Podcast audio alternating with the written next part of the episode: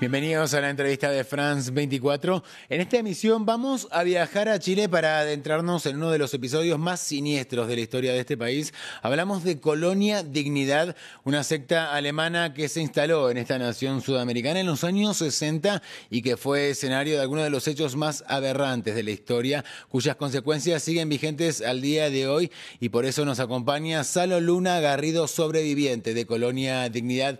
Salo Luna, muchísimas gracias por tu presencia en France 24. Santiago, ¿cómo estás? Gracias a ustedes, por supuesto, por la invitación. No, por favor, gracias a ti nuevamente, Salo. Bueno, si tuvieras que contarle a alguien que desconoce estos hechos, que lamentablemente son muchas personas a lo largo del mundo, ¿cómo le narrarías qué es Colonia Dignidad? ¿Quién fue Paul Schaeffer? ¿Y cuál era la fachada de la colonia? Pero, ¿qué sucedía puertas adentro? Son varias preguntas, perdón, pero que están muy vinculadas entre sí. Bueno, sin ninguna duda, para comenzar el relato en relación a Colonia Dignidad, la primera palabra que utilizaría como para que la gente pudiese dimensionar de forma certera sería una secta, tal como lo especifica en este caso el documental.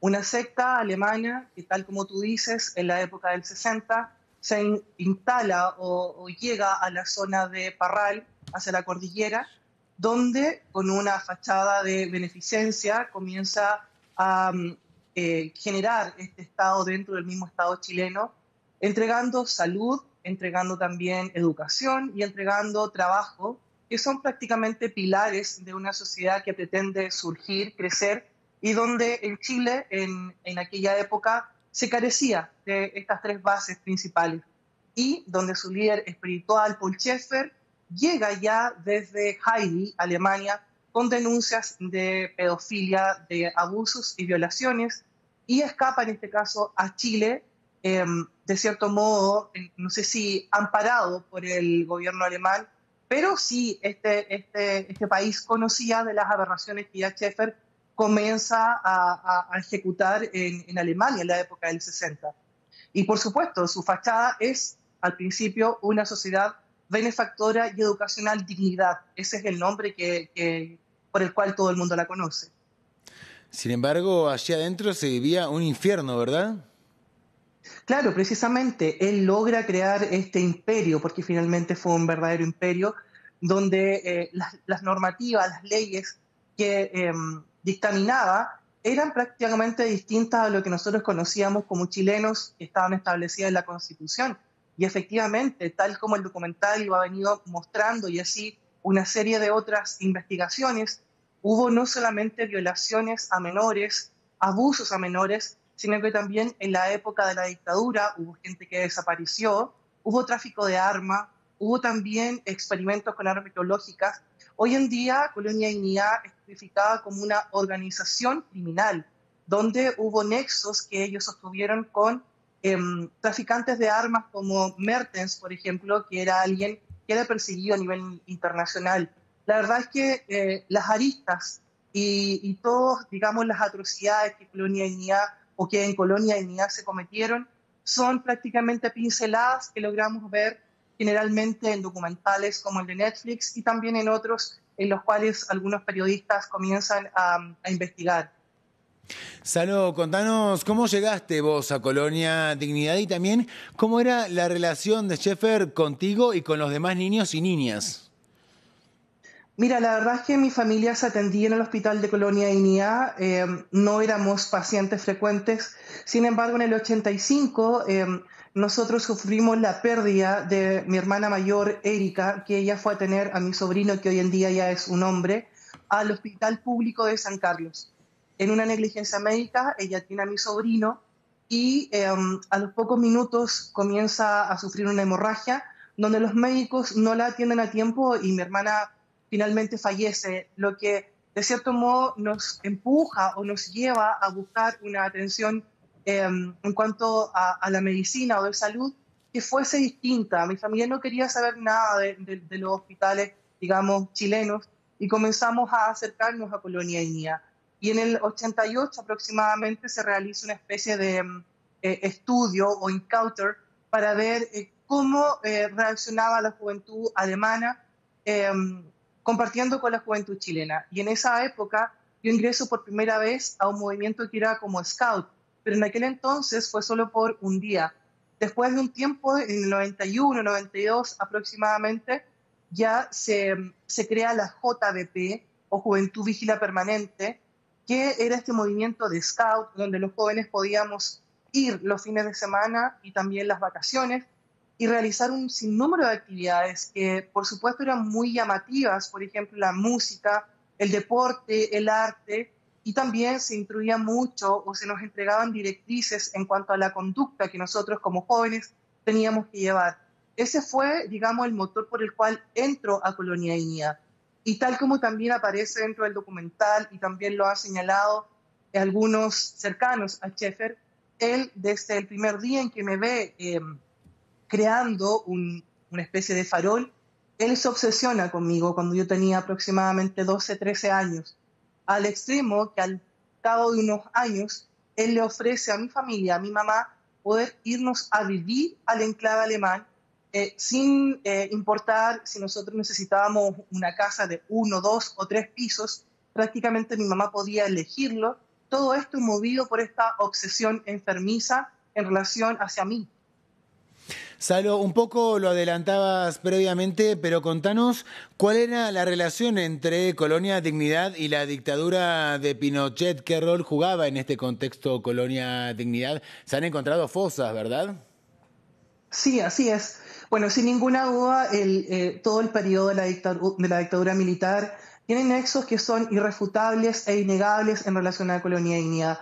Ahí hubo desaparición de gente, hubo torturas también, pero eh, de todas maneras, Santiago, quiero ser súper enfático en algo que es no politizar el tema de colonialidad y tampoco hoy que está en, la palestra eh, el documental en Netflix, que algún partido político intente sacar ventajas, porque la responsabilidad es total y absolutamente transversal, porque si bien es cierto, hay un periodo o un pasado tremendamente oscuro y muy triste en relación a la dictadura y colonialidad, tenemos que también contextualizar y darnos cuenta que hubo prácticamente 16 o 20 años de gobiernos democráticos, sin importar el color político, que tampoco hicieron absolutamente nada, hasta el día de hoy.